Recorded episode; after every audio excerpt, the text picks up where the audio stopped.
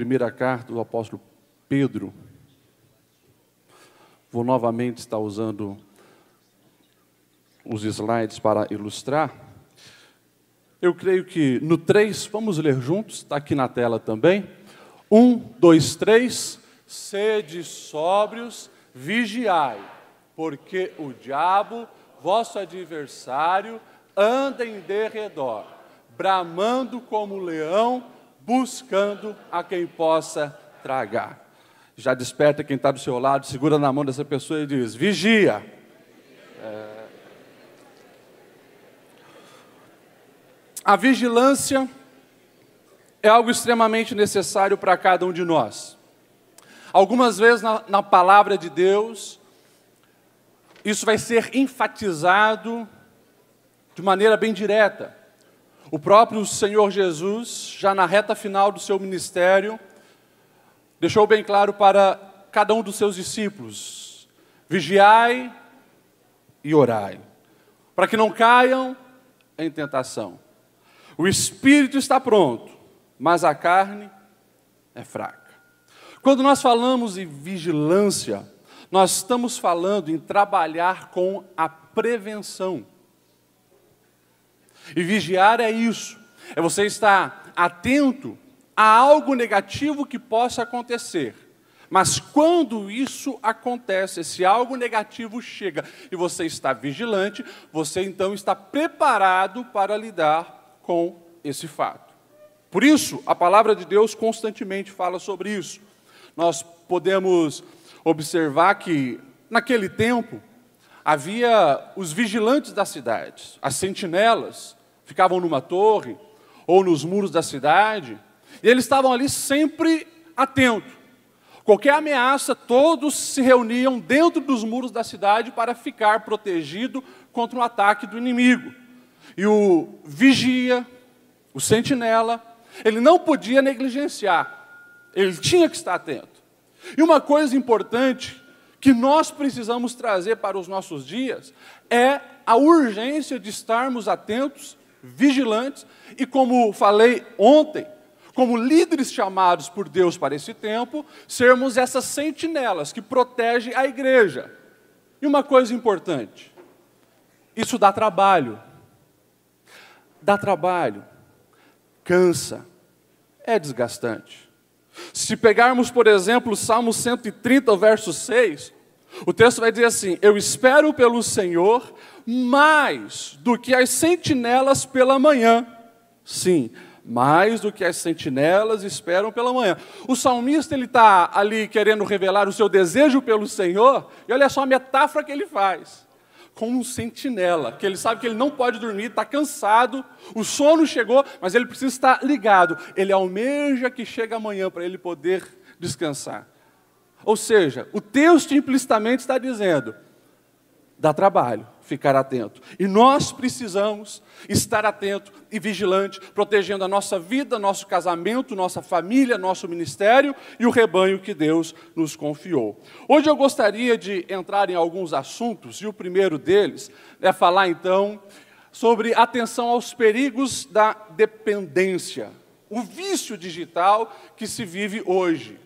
E ali tem um chamado para cada um de nós, líderes, enfrentem os faraós digitais. Assim como Deus levanta Moisés e chega diante do faraó dizendo: Deixa o meu povo ir. Nós, como líderes desse tempo, precisamos nos posicionar.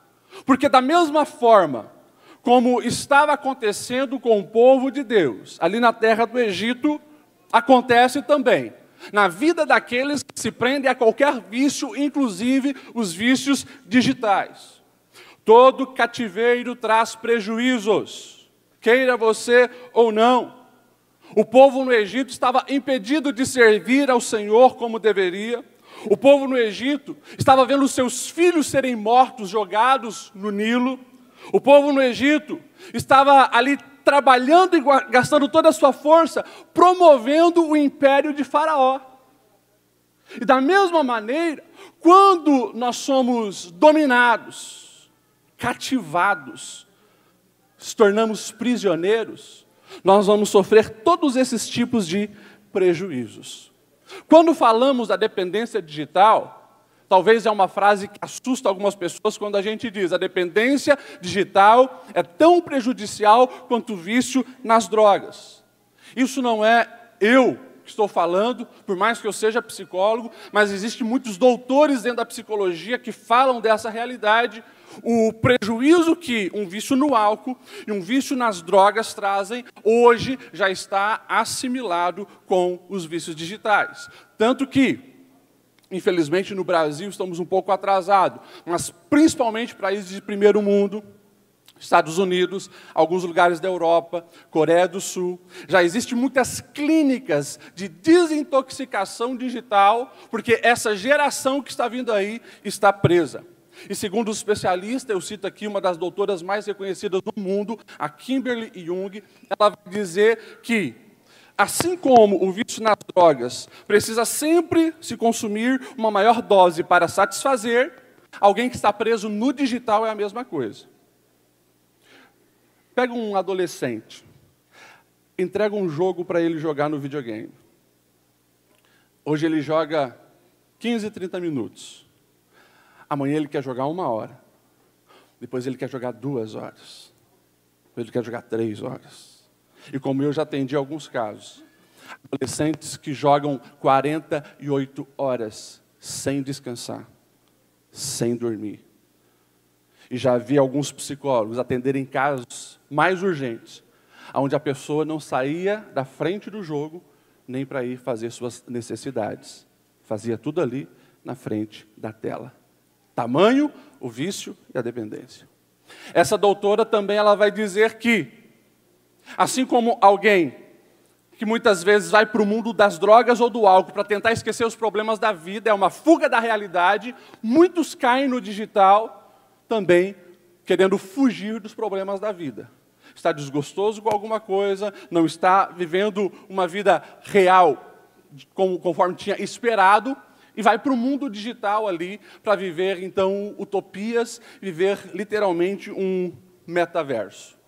E o terceiro fator que ela faz essa assimilação, ela vai dizer que a abstinência vai gerar estresse e ansiedade. Se você perceber, alguém que está sem o seu item de, de, de consumo, por exemplo, uma droga, essa pessoa ela tem todos os seus sentimentos, todos uns um, sintomas de estresse, ansiedade, sudorese, agressividade, irritabilidade, a mesma coisa.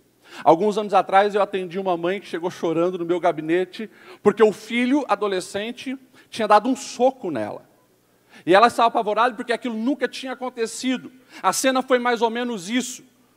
O menino chega da escola, joga a mochila, senta no sofá e começa a jogar videogame. A mãe chama para o almoço, não vem. Passa duas horas, passa três horas. No final da tarde, essa mãe, já indignada com o comportamento do filho, decide tirar da tomada o videogame. Esse menino se levanta e dá um soco na própria mãe, mostrando que, de fato, a abstinência daquilo que é o seu vício gerou então todos esses sintomas muito similares. Então é um assunto muito sério e nós precisamos estar atento a essa realidade. Dentro da psicologia já existem alguns diagnósticos oficiais, o DSM-5, que é a lista das doenças, principalmente é, americana, mas ela já vai catalogar lá o Internet Game Disorder. No Brasil hoje se fala muito do TAI, transtorno de adição à internet, e nomofobia, no mobiofobia, não estar com o celular. Infelizmente, tem adultos, tem obreiros e muitas vezes nós pastores. Ficamos tão conectados com o celular que às vezes quando acaba a bateria, não tem Wi-Fi, não tem 3G, a pessoa ela se perde. Ou 4G, né? Eu não sei aqui, aqui não, né? Aqui não, mas lá em Blumenau de vez em quando acontece, né? Ah, os caçadores de Wi-Fi na igreja. Os adolescentes, os jovens, alguns irmãos, né? Pastor, compartilha a senha do Wi-Fi, porque não conseguem ficar desconectado momento algum. Como eu falei, a internet é excelente quando bem usada e tem muitas oportunidades, mas a gente precisa vigiar para não estarmos literalmente entrando num cativeiro. Vocês me entendem? Amém? Algumas pessoas me perguntam, pastor Lediel, como que a gente identifica se estamos ou não já viciados, por exemplo, no celular? Na página 22 e 23 daquele livro, Liderança na Era Digital, vai ter uma lista completa lá. Cito algumas coisas. Cada dia você gasta mais tempo né, com o celular. E parece que sempre aquilo domina a maioria da sua agenda. Vigia. Você já não consegue desfrutar de uma vida offline. Não consegue sentar na mesa, olho no olho, diálogo, mas até na hora das refeições, uma tela. Num culto, por exemplo, precisa estar espiando as redes sociais. Já são indícios de dependência. Tem sofrido prejuízo na família e no trabalho. A própria esposa, o marido, um pai, um filho, alguém está criticando porque sai da tela um pouco, você não está olhando para mim quando eu converso contigo. Aqui não, isso acontece só lá em Blumenau. Tenta justificar o tempo todo com mentiras a respeito de o tempo que está gastando ali. Tudo isso são indícios que comprometem a nossa liberdade. E Deus nos chamou para a liberdade. Precisamos estar atentos a isso. Também, falando ainda dentro desse assunto, o vício é digital, mas a destruição ela é real. Ali, cito novamente Gálatas 5 e 1, foi para a liberdade que Cristo nos libertou, portanto permaneçam firmes e não se deixem submeter novamente a um jugo de escravidão. Pastores, líderes, homens e mulheres de Deus, chegou o tempo de nós agirmos e ensinarmos novamente o exercício da paternidade e da maternidade. Eu não sei a realidade da sua cidade, creio que é com, como a maioria dos casos que eu tenho atendido. Os pais não têm conseguido colocar limite nos filhos concernente ao mundo digital. Ensine o seu rebanho, pastor, que os pais devem estar acompanhando de perto a vida digital dos filhos. Num curso que eu dou educando os filhos na era digital, eu faço uma pergunta: você largaria o seu filho de 10 anos sozinho no centro de São Paulo? É claro que a resposta óbvia de todos os pais é: não. Perdeu o juízo, pastor Ledial. Jamais faria isso. Pois é. Por que você não faria isso? Alguém pode fazer algum mal para ele. Imagine uma cidade de milhões de habitantes como São Paulo, vai ter milhares de pessoas malignas lá. É verdade. A única diferença de São Paulo para o mundo digital é que no mundo digital são bilhões, mais de 4 bilhões de usuários. E podemos ver milhões e milhões de pessoas malignas ali, tentando prejudicar o seu filho. Então nós precisamos acompanhar de perto aquilo que os nossos filhos vivem no digital. Lamentavelmente, tem pais que pensam: ah, meu filho está no quarto dele com o celular está protegido. Não está. Tem que vigiar, tem que acompanhar, tem que ver com quem conversa, o que joga, o que não joga, o que assiste, o que não assiste, tem que estar perto.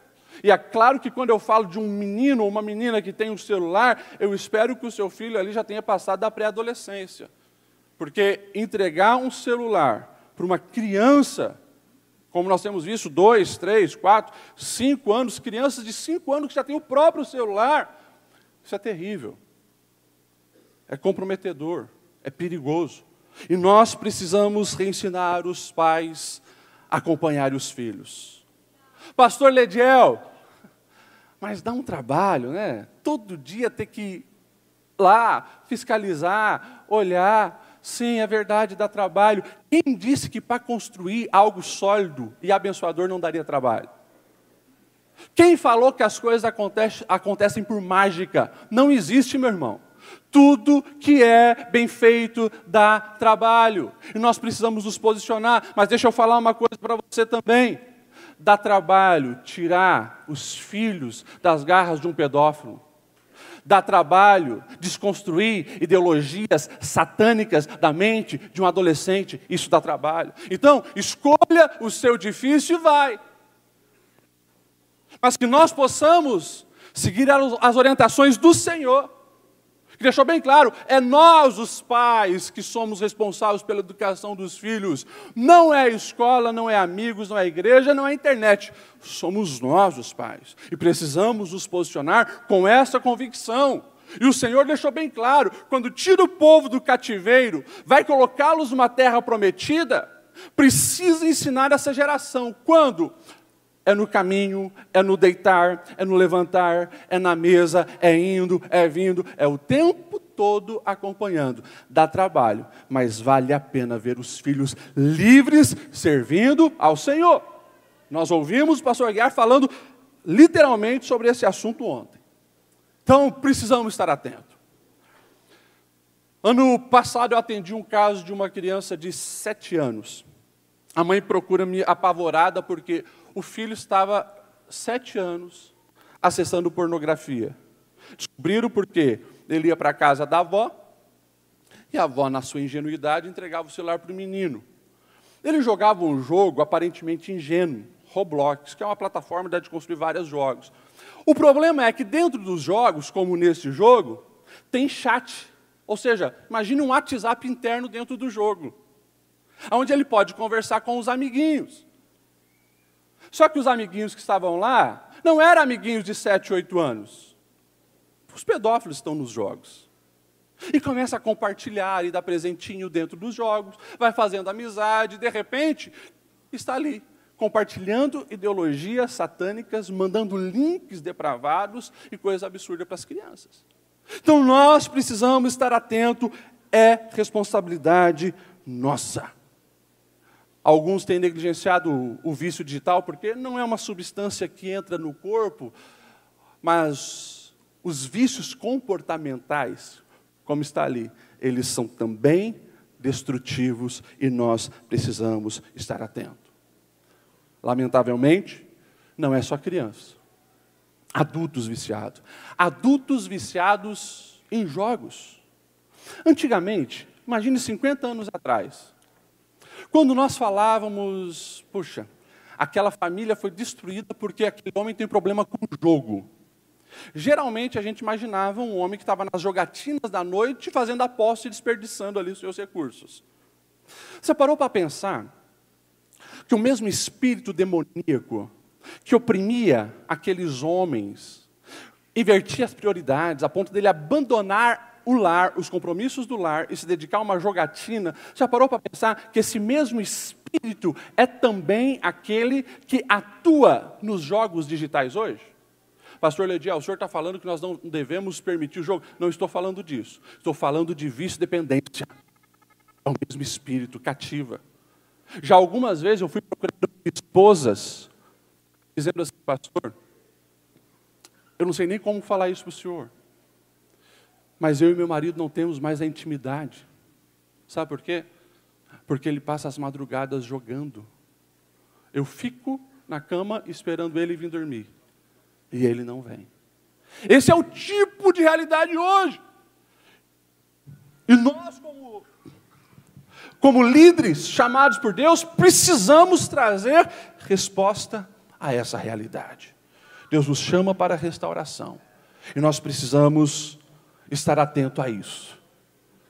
Nós precisamos estar atento a isso. Infelizmente, muitas famílias cristãs e famílias assembleianas estão com a síndrome de Jonas. Além de fugir dos propósitos de Deus, desce para o porão para dormir, enquanto uma tempestade está destruindo tudo. Agora, dormir o sono da indiferença não resolve problema e não aplaca a tempestade. É preciso reconhecer o problema. No caso de Jonas, eu sou o problema. A restauração só acontece quando o problema é identificado.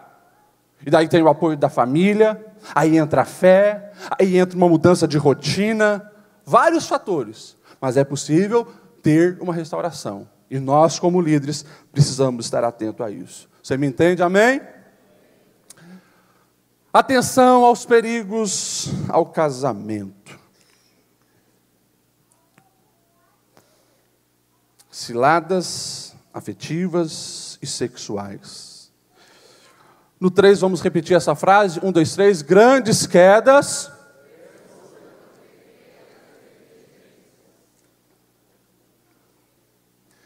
Grandes quedas resultam de pequenas negligências. Família é projeto de Deus. E essa frase já resume todas as guerras que vai acontecer, com a intenção do diabo de destruir a família e, claro, começa pelo um casamento, um casamento que não está consolidado. É um prejuízo para os filhos e para a sociedade. Algumas pessoas não param para pensar que quando um casamento se rompe, não é apenas aquele casal que está perdendo, mas os filhos também estão perdendo. A primeira referência de casamento para as crianças é dentro de casa o casamento dos próprios pais. Quando tem um casamento sólido, é bênção. Um casamento sólido está potencializando também casamentos sólidos na vida dos filhos. Um casamento destruído está também comprometendo já o casamento dos filhos. Então, isso é muito sério, o nosso adversário vai lutar intensamente contra isso. Nós vivemos, meus irmãos, uma cultura anti-casamento. O conteúdo consumido no lar pode destruir o casamento dos pais e o futuro casamento dos filhos. Se você pegar alguns filmes, alguns seriados que estão na casa dos crentes sendo consumidos, é assustador. Porque o marido e a esposa viram bandidos e os amantes viram heróis nos filmes de hoje. Se inverteu tudo. O casamento homossexual é colocado hoje como o ideal. E há uma guerra para a destruição da família. E nós precisamos nos posicionar e ensinar. Como eu falei, tudo veio muito rápido. Está ali os nossos irmãos com o Netflix, com o Amazon Prime, estão consumindo muito conteúdo. A pergunta é: quem ensinou os cristãos a lidarem com o Netflix? Nós, pastores, estamos pregando sobre isso pela palavra, o conteúdo que se deve consumir, nós precisamos ensinar, mas a cultura ela é totalmente anti-casamento. E a guerra hoje, meus irmãos, é ideológica. É ideológica. Como eu falei, o pai que está feliz porque o filho está dentro de casa e não está numa esquina, quem sabe, onde pode ter um traficante, mas ali ele está recebendo conteúdo maligno. Num casamento também o, o, conteúdo de um filme, conteúdo de quem segue, os youtubers, os influencers, eles têm as suas visões, os vídeos não são neutros, as músicas não são neutras, ou seja, o Wi-Fi, essas ondas que estão na nossa casa não são neutras, todas trazem ideologias, e é por isso que de vez em quando chega um pai para mim, pastor, eu não sabia que o meu filho pensava assim. Quer ver ano passado? época de eleição, o que teve de pai na igreja, assustado, porque descobriu que o filho era a favor do casamento homossexual, era a favor da liberação das drogas. Mas, pastor, ele cresceu na igreja? Pois é, cresceu na igreja, só que na igreja ele vem uma, duas vezes por semana. Coloca isso na balança, vendo toda a influência, quantas horas ele passa na internet, maratonando séries, as ideologias estão entrando. Daí você quer comparar duas horas semanais na igreja com 50 horas semanais recebendo lixo. Então nós precisamos, pastores, estar atento, porque a coisa está complicada. A desvalorização do casamento, a desvalorização do ser humano. Hoje, os aplicativos de pegação, Pessoas que se cadastram em aplicativo para fazer encontros sexuais. É literalmente a desvalorização porque o ser humano virou um objeto. Antigamente você olhava um catálogo para comprar alguma coisa. Hoje as pessoas elas olham um catálogo, um catálogo. Ah, eu quero sair hoje com um moreno alto, com uma loira baixa, e vai escolhendo ali. Só que a alma das pessoas está vazia. Por mais que ela se envolve com o pecado, o pecado não preenche a existência, é só Jesus. É só Jesus. E nós somos os proclamadores dessa mensagem. É só Jesus que preenche a alma. A prova disso é só entrar hoje, agora, no site da OMS, Organização Mundial de Saúde. Pega o topo, você vai ver as doenças da alma. É a ansiedade, é a depressão, é estresse, é a síndrome do pânico e assim por diante. Está lá em cima, os corações vazios, porque o pecado, assim como aparenta ser mel, na verdade é fel que amarga a alma e gera vazio. Nós precisamos estar atentos. Falando de casamento, como diz o autor de Cantares, apanha as raposas, as raposinhas, a esposa clamando ao marido: cuidado com as raposinhas. O índice de adultério que teve início na internet é maior a cada ano. E nós, como pastores, não podemos brincar com fogo e ensinar as nossas ovelhas a não brincar com fogo. Eu quero ser bem direto aqui, pela confiança que me foi passado. Eu quero ser bem direto aqui pastor, pastoras, homens e mulheres, não dê liberdade para outra pessoa a não ser o seu cônjuge na tua vida. E isso começa no digital. Tem que estabelecer limites no digital também. Pastor, nada de aconselhamento digital. Não, mas a irmãzinha está precisando de umas palavras manda aquelas palavras na coletividade para todo mundo.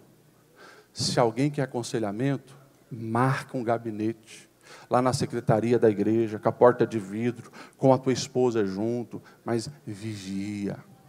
Vigia. O nosso adversário quer nos destruir. Eu conversava há uns dois anos atrás com um pastor arrebentado e destruído. Infelizmente, ele caiu em adultério. Meu amigo, como que você ficou tão cego assim, pastor? Conversas no WhatsApp. Começou com um assunto de igreja, conversa santa. Líder de departamento. Mas ali, uma conversa hoje, duas conversas amanhã, três conversas depois de amanhã. De repente falava todo dia. E de repente, a irmã, coitada, lamentou sobre o casamento. E o pastor também não estava tendo um bom casamento, e abriu o coração para a irmã, e daí você já sabe o resto.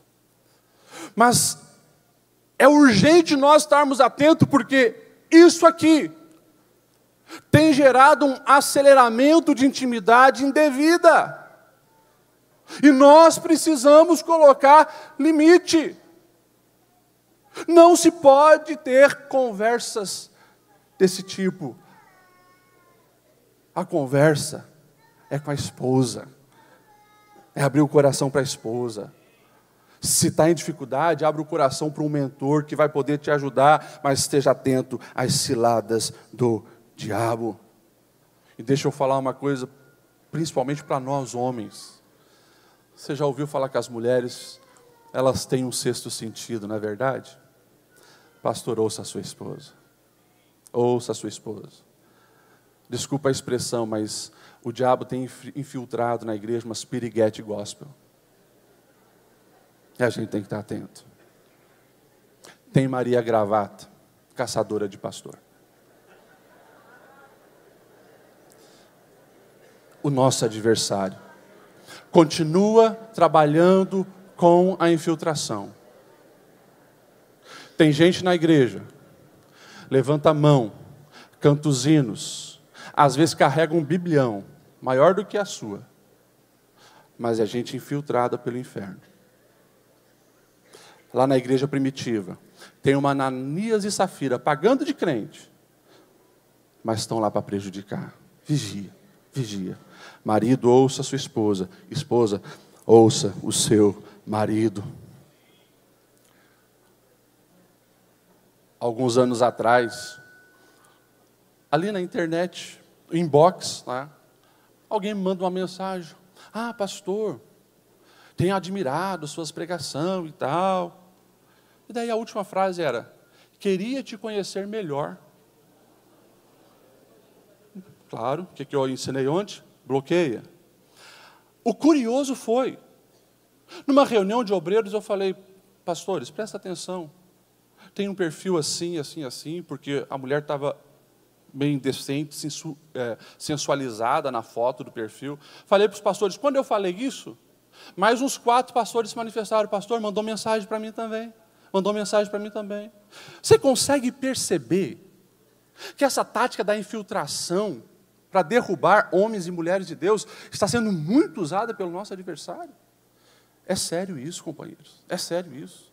Claro, agora eu estou falando do casamento, mas só você está na internet, você vai ver que em todas as áreas o diabo tem usado infiltração, tentado confundir. Pessoas falando em falsas línguas estranhas nas redes sociais, os profetas do Pix, tudo aí para escandalizar o reino de Deus e prejudicar a igreja. Nós precisamos estar atentos. Esse recado que eu vou falar agora não é para os pastores, mas é para nós ensinarmos às igrejas. Ensina sobre modéstia e decência nas fotos que crente deve colocar nas redes sociais. Tem pessoas casadas exibindo o corpo nas redes sociais, visando likes. Isso aí é comportamento do mundo. A palavra é bem clara. Cantares 4,12 vai dizer que você é jardim fechado, nascente fechada, fonte selada. A sua nudez é para sua esposa, para o seu marido. Isso é exclusivo. Nós precisamos ensinar a igreja. Deixa eu continuar aqui. Marido, esposa, não esconda nada do seu cônjuge. Eu vou ler essa frase aqui. Se em seu celular tiver algo que o seu cônjuge não possa acessar, já existem brechas de insegurança neste casamento. Eu espero que aqui não que aqui todo marido tem acesso ao celular da esposa e a esposa do marido. Mas eu já atendi alguns casos em Blumenau. Tanto homens quanto mulheres indignados, porque, pastor, eu não sei o que, que meu marido esconde aí que eu não posso ter acesso. Pastor, minha esposa não deixa eu ver o celular dela. Isso vai gerando insegurança. E o adversário precisa, assim, ó, de uma brechinha de insegurança para destruir um casamento. Quando lá em Gênesis a palavra de Deus nos diz: homem e mulher, o homem e a mulher, o marido e a esposa, estavam nus e não tinham do que se envergonhar, fala justamente dessa transparência. Não tem que esconder nada. Eu falo mais. Quando nós olhamos para a palavra, esses segredinhos que um marido ou uma esposa quer esconder do outro, gera desonra no casamento. Quando o apóstolo Pedro vai falar de desonra no casamento, ele vai dizer que pode ser o cara mais pentecostal que ora, mas ele vai dizer assim: maridos, vocês sejam sábios no convívio com as suas mulheres e tratem-na com honra, como a parte mais frágil, cordeira do dom da graça.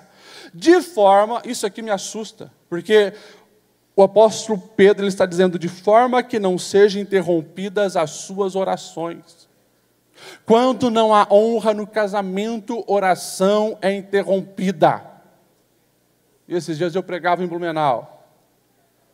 O mundo espiritual não respeita título, respeita um crente fervoroso, fiel, obediente à palavra, esse sim, que honra a esposa, porque está obedecendo. Essa é a palavra que nos vai dizer em Efésios 5, 25. Maridos, ame cada um a sua mulher como Cristo amou a igreja, entregou-se para santificá-la e, tendo-a purificado pelo lavar da água mediante a palavra, e apresentá-la a si mesmo como igreja gloriosa, sem mancha, sem ruga, semelhante, mas santa e culpável. Da mesma forma, os maridos devem amar cada um a sua mulher como seu próprio corpo.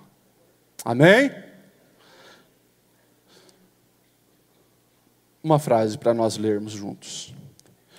3, 2, 1. Líder maduro não fica navegando na internet sem propósito, porque sabe que é nestas horas que os conteúdos. Simples assim. Homem e mulher de Deus, entra na internet com um objetivo claro. Vou fazer a chamada do culto, vou divulgar o que aconteceu, vou lançar uma palavra edificante. Entra com um objetivo claro. Ah, eu vou entrar para ficar passando aqui os rios. É tudo planejado estrategicamente, é um movimento infinito. Sempre tem algo novo para liberar dopamina no organismo. A Bíblia já falava de um grande homem de Deus, que não cumpriu o seu objetivo de ir para a guerra com os outros reis, e ficou lá na varanda mexendo no celular. E de repente ele viu que não era para ver. A dona Betsebe estava lá. entrou na internet seu objetivo, vai ficar perdendo tempo. E o diabo vai colocar conteúdos imorais, indecentes diante dos seus olhos. Esteja atento. Esteja atento. Por isso, um líder maduro, ele vai com o objetivo e não fica ali perdendo tempo.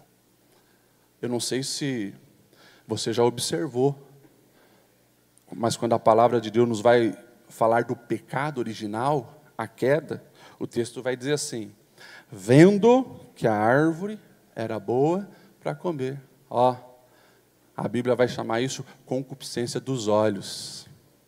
Você começa aqui. Ontem eu falei a frase de Jesus: se os olhos forem bons, o corpo será cheio de luz.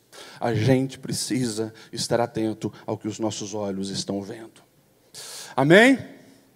Mais um conteúdo. Proteja a sua santidade. Mais uma vez, o apóstolo Pedro, na sua carta, capítulo 1, verso 15, ele vai dizer: Assim como é santo aquele que os chamou, sejam santos vocês também em tudo o que fizerem. Eu vou tocar num assunto polêmico, mas necessário, porque muitas destruição tem gerado pornografia. Vicia, gera culpa, inclusive, não só para cristão. Os psicólogos ainda não conseguem explicar, porque alguém que nem crê em Deus, muitas vezes está debaixo de tanta culpa, mas isso mostra que de fato vai contra a nossa natureza. Distorce a valorização da pessoa. Não se enxerga mais gente para amar e respeitar, se enxerga curvas. E os olhos ficam condicionados na lascividade. Banaliza o sexo. Aquilo que Deus criou tão lindo como expressão de amor se torna apenas troca de fluidos para prazer corporal limita o que Deus planejou, banaliza o que Deus planejou, gera comparações injustas com o cônjuge. O problema não é só se um homem ou uma mulher está preso na pornografia, o cônjuge sofre intensamente isso. Quando vem à tona, e eu tenho, infelizmente, acompanhado tantos casos de mulheres destruídas, porque descobriram que o marido está preso na pornografia, ela pensa que a culpa é dela, que não foi suficiente para o esposo, cai numa baixa autoestima, de repente está numa depressão. Então, é aquilo que a palavra de Deus vai dizer: um abismo chamando outro abismo. E enquanto a casa cai, Satanás bate palma, porque conseguiu armar essa cilada e gente de Deus caiu e se prejudicou. Insensibiliza o ser para a perversidade, provoca confusão mental, baixa autoestima. Eu poderia aqui falar muitas outras coisas nós precisamos estar atentos.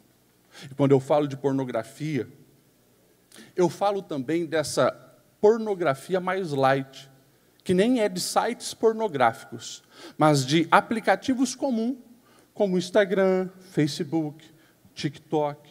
De vez em quando vai aparecer ali danças imorais, indecentes. Tem que vigiar.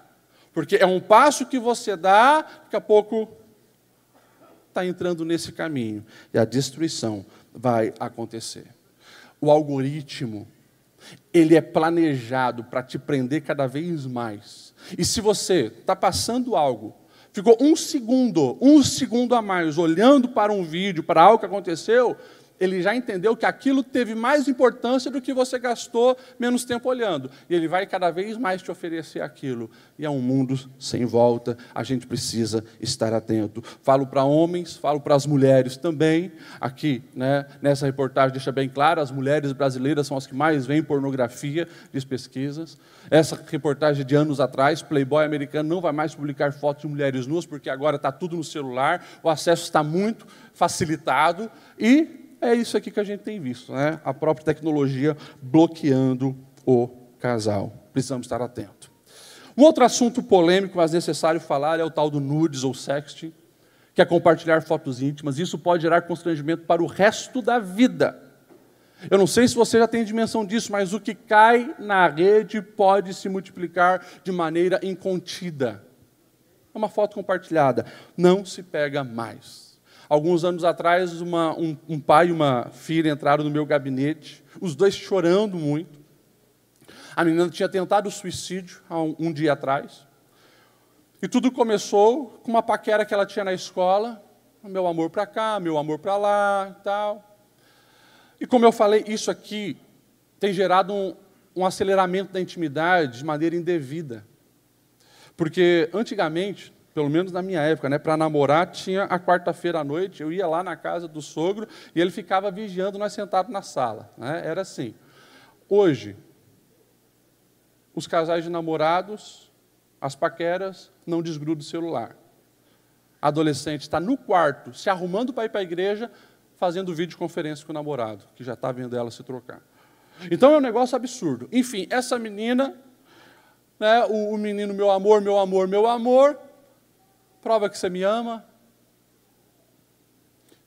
O que, que você quer? Ah, eu queria ver uma foto sua, mais despida. Enfim, ela mandou uma foto para ele.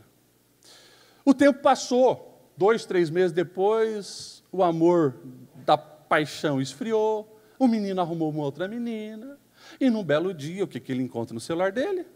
A foto. Ele compartilha só com um melhor amigo. Problema é que o melhor amigo tinha outro melhor amigo. E o negócio foi. A escola inteira ficou sabendo, recebeu a foto, essa menina tenta suicídio, não sabendo como reagir diante de tudo aquilo. O transtorno foi grande, mudar de escola, os pais precisaram de terapia, ela precisou de terapia, um negócio absurdo. Então, é sério demais esse assunto. Então, nós precisamos ensinar no, os nossos membros, nossos liderados, sobre esses perigos. Atenção. Um outro problema dentro desse assunto, sextorção. A falsa ideia de privacidade na internet tem levado milhões a uma lamaçal de pecado. Vivem uma duplicidade de vida e ainda se tornam fantoche na mão de Satanás e seus agentes. Os agentes Satanás estão lá. E quando alguém está flertando com o pecado, como eu falei, vai cair mais profundamente. O que é a sextorção? São bandidos que se aproximam, geram uma intimidade, compartilham intimidade e exigem compartilhamento de intimidade, e depois usa isso para prejudicar. Vou contar um exemplo que eu atendi há uns dois anos atrás. Irmão da igreja, 60 anos de idade, senhorzão, meia idade, boa aparência, família linda. O homem entra desesperado no meu gabinete. Eu não sei mais o que fazer, pastor Lediel. A história dele é o seguinte: começou a conversar com uma, uma mulher, uma, uma jovem mulher nas redes sociais, né? Ele percebeu que aquele perfil estava curtindo as fotos dele, que ele publicava, e de repente, no inbox lá, oi, quem é você? Tal. Ah, eu gosto de homens mais velhos, tenho me interessado por você.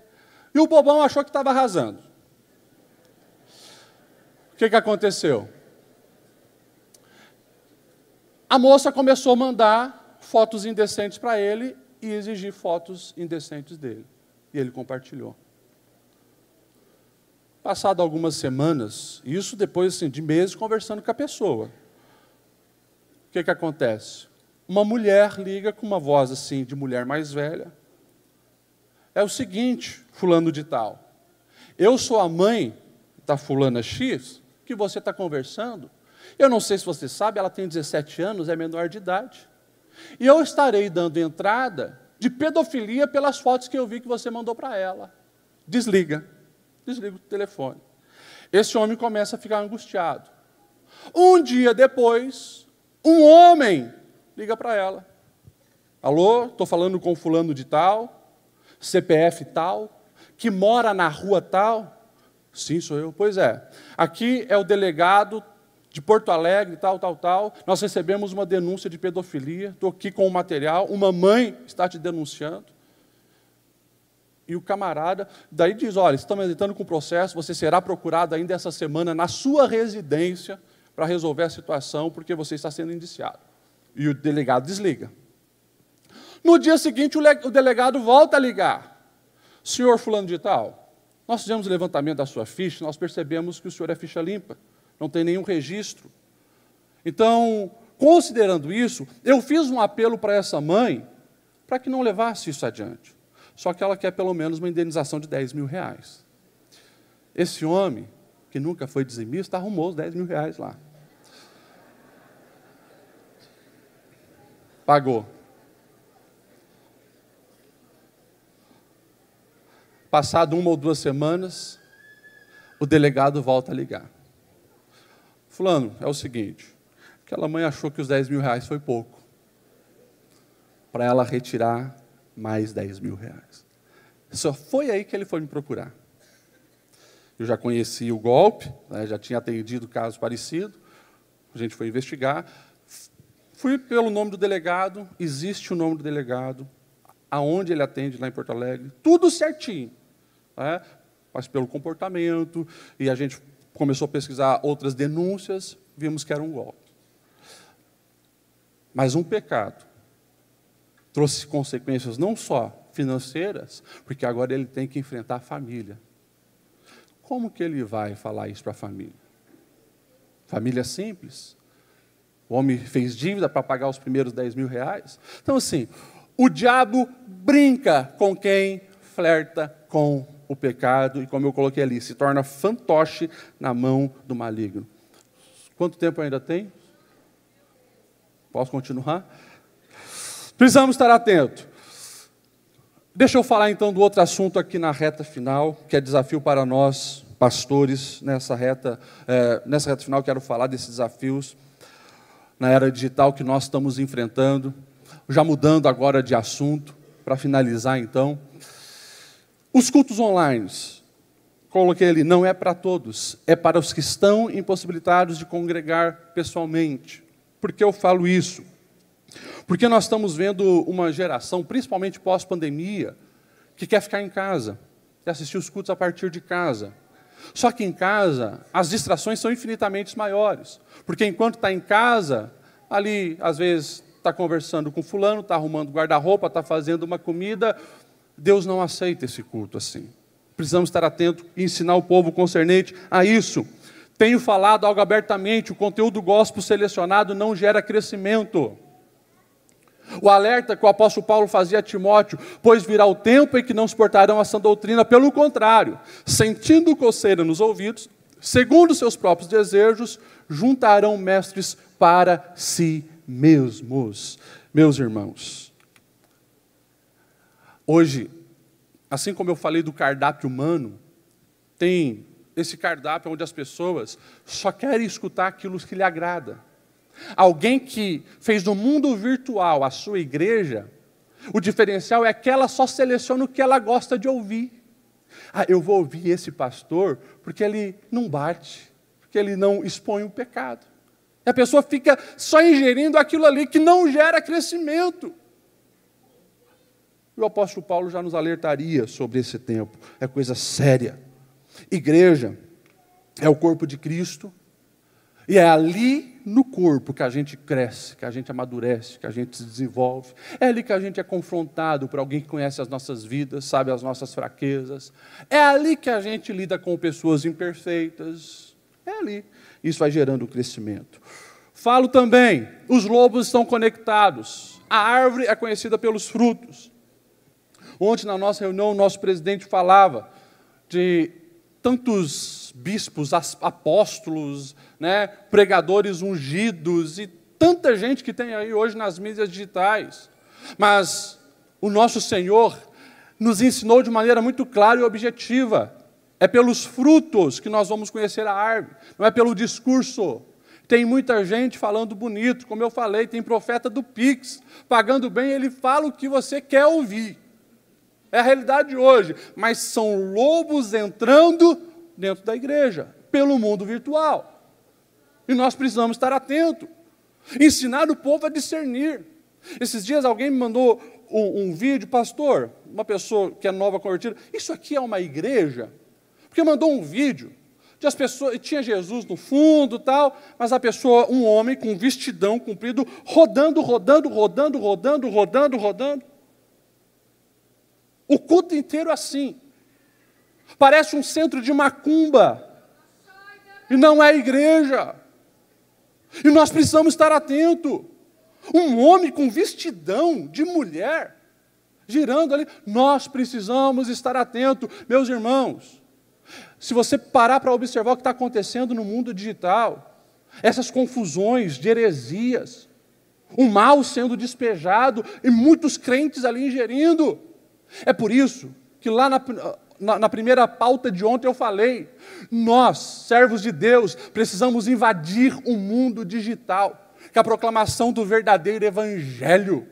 Falar sim que Jesus ele continua salvando, libertando, curando, batizando no Espírito Santo, mas cuidado com as infiltrações, porque essa confusão tem esfriado o coração de muitas pessoas. Pastores, prudência sempre é bom. O prudente percebe o perigo e busca refúgio, o inexperiente segue adiante e sofre consequências. Cuida, pastor, com assuntos que você vai muitas vezes tratar numa reunião Prudência. Prudência a maneira que fala, a maneira que você cita as pessoas, porque hoje, a realidade é essa: sempre vai ter alguém gravando. Sempre vai ter. Então, nós precisamos cuidar. E para finalizar, porque já foi meu tempo, o culto é para um Deus Santo. Portanto, já que estamos recebendo um reino inabalável, sejamos agradecidos e assim adoremos a Deus de modo aceitável. Se tem modo aceitável, é porque tem modo inaceitável de prestar culto.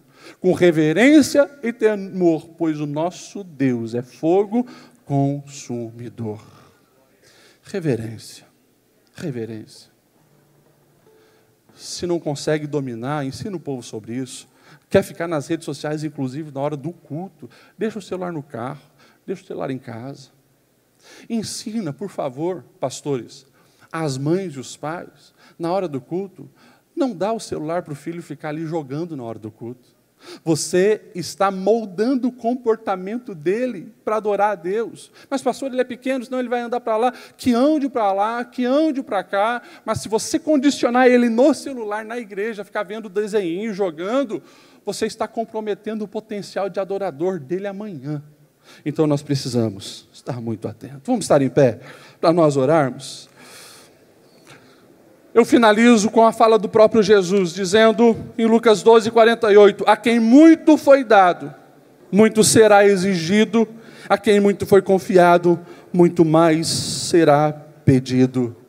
Nós somos uma geração privilegiada por estarmos na era digital mas nós temos uma grande responsabilidade.